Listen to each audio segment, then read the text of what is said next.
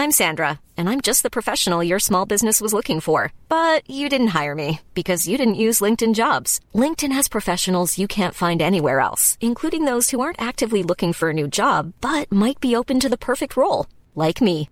In a given month, over 70% of LinkedIn users don't visit other leading job sites. So if you're not looking on LinkedIn, you'll miss out on great candidates like Sandra. Start hiring professionals like a professional. Post your free job on linkedin.com/spoken today. Como entender termos como jugo, inferno, porcos e cães? Comentário de Emaro Persona.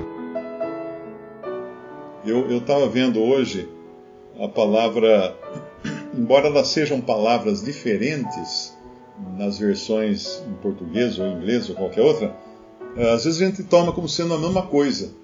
Por exemplo, a palavra fardo e jugo, que são duas palavras totalmente diferentes, com significados diferentes. Porque o Senhor fala assim: Tomai sobre vós o meu jugo, uh, o, meu, uh, o meu jugo é leve, não, o meu fardo é leve, né? meu jugo é suave.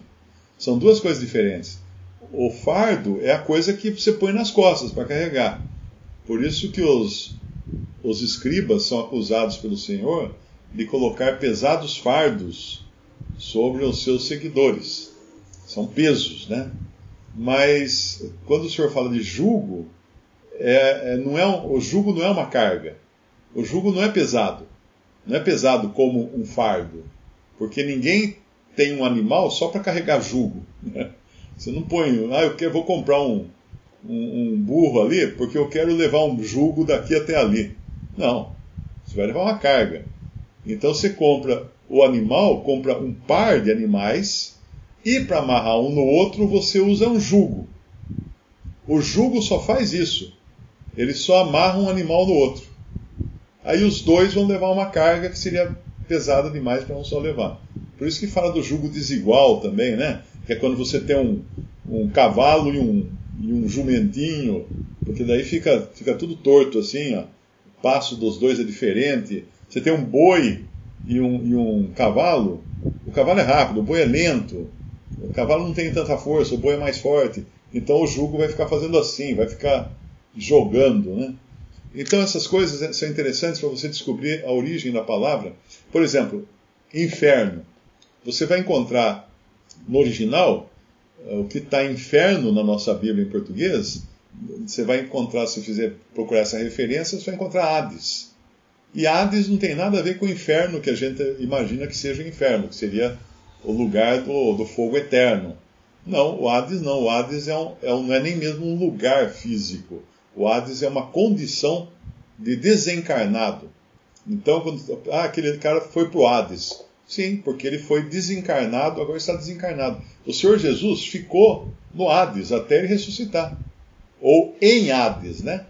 Não deixarás que a minha alma permaneça no Hades. Então, antes que corrompesse o seu corpo, ele recebeu de volta o seu corpo ressuscitado. Foi tirado do Hades, da condição de Hades. Nesse momento, uh, tem os perdidos estão no Hades e os salvos também estão no Hades. Por quê? Porque eles não estão com o seu corpo. Com a diferença de que os salvos estão na presença do Senhor e os perdidos não. E entre uma coisa e outra tem um abismo impenetrável, né? intransponível. É impossível um salvo perder a presença do Senhor e é impossível um perdido eliminar a distância que ele está do Senhor. As duas coisas são impossíveis. Agora, essas coisas são úteis então para você descobrir o significado dessas palavras. Às vezes você tem que ter um pouco de discernimento, porque nesses dicionários eles dão vários significados. É que nem na, na língua portuguesa, se eu perguntar para você o que é casa, primeira coisa que vem na sua cabeça, você fala, ah, é um negócio que tem telhado, parede, janela, porta. Fala, não, mas é, é o negócio que eu ponho o botão na camisa. Percebe? Então você tem que discernir daí o contexto, quando é que está falando de casa para morar e de casa para botar a camisa. É bem menor se a gente pensar que o porco era o animal impuro, não é? O porco era impuro. Então o judeu não podia comer porco, o judeu não podia criar porco, e o gentil era o porco aos olhos do judeu. Eram os povos impuros. Agora, no, no contexto do evangelho, da salvação que o Senhor Jesus trouxe, é, nós devemos sempre lembrar do que ele fez com Pedro. Pedro foi orar no terraço da casa dele, ele estava em Jope, ele foi orar no, ter, no, no terraço, enquanto isso o Senhor estava lidando com Cornélio, que era um gentil convertido ao judaísmo, mas era um gentil, era um, era um imundo ainda aos olhos de um judeu. Aí Pedro sobe na sacada, lá no terraço da, da casa. As casas naquele tempo não tinham telhado como nós temos hoje, né? Era, normalmente era uma, um tablado e ali, ali eles usavam também para orações. E aí o Senhor desceu do céu um lençol contendo animais impuros e falou: mata e come. Limpos e impuros, correto. Animais limpos e, e impuros. E o Senhor fala: mata e come. Ele fala assim: Senhor, eu nunca nunca comi nada impuro. Né? Então, três vezes esse lençol de, de, desce e o, e o Senhor fala para ele assim: não considere impuro aquilo que Deus santificou ou separou.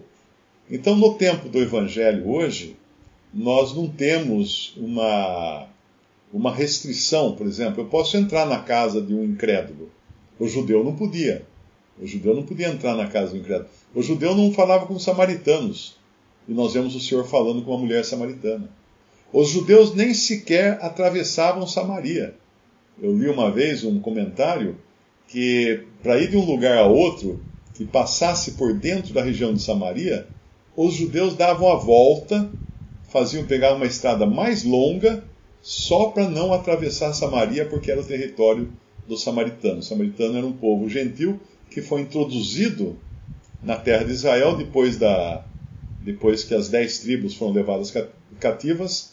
Então, para que a terra não ficasse selvagem, o rei invasor trouxe povos de várias nações, contratou sacerdotes e levitas uh, judeus para ensinar judaísmo a esses povos, para manter a cultura da terra. Os caras os cara eram preocupados naquele tempo, olha só.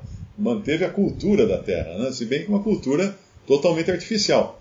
Tanto é que até hoje os samaritanos têm os sacrifícios de, de animais, fazem adoração tipo judaica, mas os judeus odeiam eles porque eles são, eles são os piratas, é o judaísmo pirata.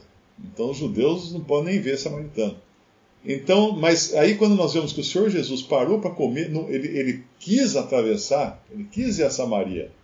Importava, porém, ele passar por Samaria. Por que importava? Porque tinha uma mulher lá que ele, ela precisava escutar o Evangelho. E, e o Senhor faz revelações para ela que nem fez para os judeus, nem para os seus discípulos. Ele tinha feito revelações que ele fez para uma mulher samaritana.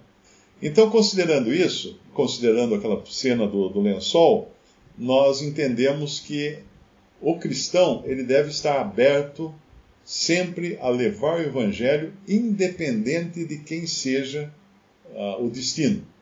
É diferente das ordens que o Senhor dava nos Evangelhos. Por isso que às vezes tem que tomar um certo cuidado de não pegar a passagem do Evangelho e tentar aplicar para hoje, para a igreja. Por exemplo, quando o Senhor manda os 70 discípulos, eu acho que foi os 12 ou 70, não lembro quais ele manda, e ele fala: Não entreis em casa de gentios. Não entreis. Ide primeiro as ovelhas perdidas da casa de Israel. E quando entrar na casa e não receber e tal, sacode a poeira do pé e, vai para outra, outra casa. Né? Tinha, tinha alguns que no começo aqui, eu não era reunido ainda, mas me contaram que tinham lá que às vezes ele ia na casa de alguém para o evangelho, a pessoa não aceitava, ele sacudia o pé assim, batia o pé no chão na saída, dizia que tinha que sacudir a sandália, a poeira da sandália. Né? As coisas que o cara pega no pé da letra ali. Então, essa, esse envio eh, de, de, de, discípulos que o Senhor faz, veja só, ele era restritivo. Eles não podiam ir para para não judeus, para gentios. O mesmo Senhor, quando aquela mulher vem, estava com que ela fala, que o Senhor fala para ela, a resposta que o Senhor dá para ela é uma resposta típica judaica. Ele fala assim: não convém aos filhos uh, tirar do pão, né, para dar aos cachorrinhos. Ele estava provando, ele estava testando a mulher, testando a fé da mulher. Até onde ia o desejo dela de realmente conhecer o Senhor, uh, ao ponto de se humilhar. E ela se humilha. Ela fala assim: sim, mas os, os cachorrinhos comem das migalhas que caem da mesa do seu Senhor. É isso que, é isso que ele queria, isso que ele queria ver nela. essa humilhação nela, para ver que ela estava realmente, era uma gentia, mas uma gentia que estava disposta a qualquer coisa para receber a bênção do Senhor. Então, quando nós lemos essas coisas, entendemos, por exemplo, que cães, para o judeu, o cão era um, era um animal impuro. Paulo fala, com cães lutei, em Éfeso, né? Acho que é isso que ele fala. Uh, porque ele vai falar em Mateus, não deis as aos cães, Mateus 7, 6, não deis aos cães as coisas santas, nem deis aos porcos as vossas pérolas. Não aconteça que as pisem com os pés e voltando-se vos despedassem. E, mas eu acho que tem uma passagem que Paulo fala, né, com, com cães ou com feras lutei. É, Filipenses, guardai-vos dos cães. Guardai-vos dos cães. Apocalipse 22 fala assim: ficarão de fora os cães, e os feiticeiros, e os que prostituem, os homicidas, os idólatras. Os cães são os impuros, são os, os incrédulos, são os gentios na concepção judaica. Uh, Paulo acho que fala lutei, combati, não é contra cães, contra feras, acho que ele fala. Mas de qualquer maneira, aqui é fer, feras, né? Aqui quando o Senhor fala da para não pegar as coisas santas e jogar para os cães, e nem aos porcos as pérolas, é, é para ter o discernimento de não, de não de hoje nós restringirmos a mensagem do Evangelho como ela era restrita. Nós encontramos até no Evangelho o próprio Senhor fazendo isso, restringindo, né, quando ele manda só para pregar-se só para judeus. Mas quando os judeus o rejeitaram, aí ele abre para todo mundo. Então aqui é mais no sentido particular do discernimento da recepção que vão ter essas verdades que para nós são coisas santas e são pérolas. Então, se você começa a pregar o evangelho para uma pessoa, ela começa com zombaria, com, com brincadeira, com desonras ao nome de Cristo, se você continua, e às vezes é uma rodinha né, de zombadores, se você continua, você é culpado, você é culpado de, de dar combustível para eles. Porque eles não vão melhorar. Eles vão ficar cada vez zombando mais, zombando mais e cada vez falando coisas mais profanas, mais impiedosas a respeito da pessoa de Cristo. Então nessa hora você vira as costas e ó, e cai fora. Porque você não quer dar combustível, botar lenha nessa fogueira deles. Entrega para o Senhor, fala, bom, vou, vou falar para outro. Não é? Então é bom ter esse discernimento. É muito comum a gente perder esse discernimento em listas de discussão na internet. Essas listas de debates por uh, WhatsApp. Eu já participei muito disso, eu confesso que eu participava de, de listas, né, de, na época era por e-mail essas listas. Inclusive tem um irmão que eu conheci nessas listas, ele veio, ele veio, ele veio depois a congregar e acabou casando com a, com a Graziella é o Zé, o Zé Peleteiro, lá do Rio de Janeiro. Foi numa dessas listas que nós nos conhecemos. Ele estava indo numa igreja adventista. Assim. Então, o, a gente tem que ter esse discernimento, porque se você continua, continua o papo, eu tenho uma resposta pronta agora. Eu, eu quando eu começo a explicar para a pessoa, a pessoa pergunta, depois ela rejeita, ela pergunta, ela rejeita, e chega uma hora, eu escrevo assim, então tá. Aí você deixa o sujeito furioso, né? Aí você deixa furioso, você deixa bem claro que você está dizendo assim: eu não vou nem perder meu tempo com você.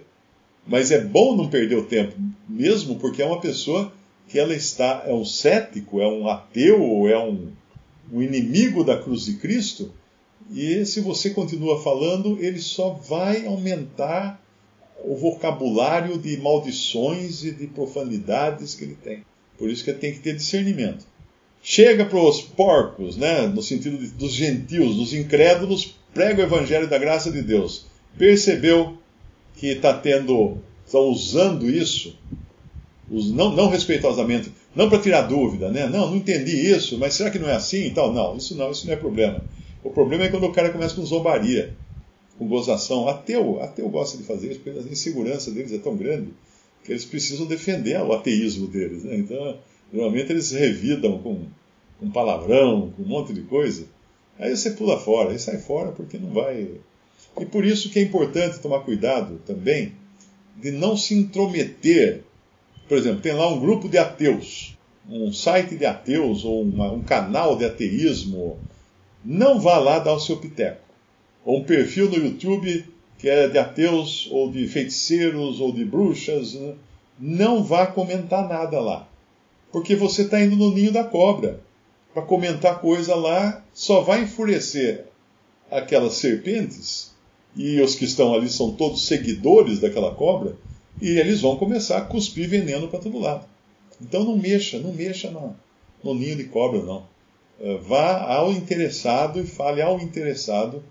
Aliás, tudo que é feito em grupos assim, fechados, né, de grupos de discussão, então, é um problema porque a pessoa no grupo, ela nunca vai querer ser inferiorizada. Ela nunca vai querer dar o braço a torcer, porque ela tem orgulho. E se você a contesta na frente de todo mundo com uma contestação bem construída, bem elaborada, bem firmada na verdade, isso vai humilhá-la. E ela vai rejeitar, não tanto pelo, pelo argumento que você colocou, mas ela vai rejeitar porque ela não quer abrir mão do seu ego, não quer dizer que perdeu aquela parada. Ela vai lutar até o fim. Às vezes, aquela mesma pessoa, numa conversa privada com ela, ela seria muito mais receptiva. Mas numa conversa pública, é, é o, é, é, o, o sintoma da boiada, né? Os caras em grupo, eles são mais, mais fortes, eles são sempre mais, mais valentes em grupo. Separam do grupo. Aí não, não consegue fazer nada. Então perce, percebeu que vão pisar nas suas pérolas? Percebeu que, percebeu que são cães que vão morder as verdades que você tão, tão cuidadosamente conserva? Uh, é, e, é, e é um cuidado constante, viu? Porque às vezes a gente dá munição para esses porcos.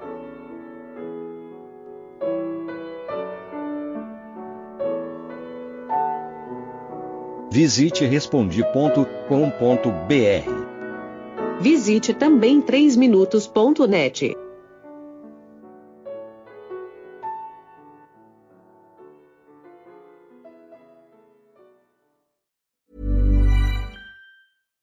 The best way to give someone a gift they'll never forget is to give a gift they'll always use. American Giant makes clothes that just keep getting better with age, like their iconic full zip hoodie that's designed to last for decades. And a gift they'll wear for years is a gift that keeps on giving. But American Giant makes a lot more than just hoodies. They have impossibly comfy sweaters, classic t shirts, soft, structured sweatpants, even classic everyday denim, all made right here in the USA, with a quality you'll have to feel to believe. Be a gift giving giant this holiday season at American Giant.com and get 20% off your first order when you use code GratefulAG23. That's 20% off your first order at American Giant.com. Promo code GratefulAG23.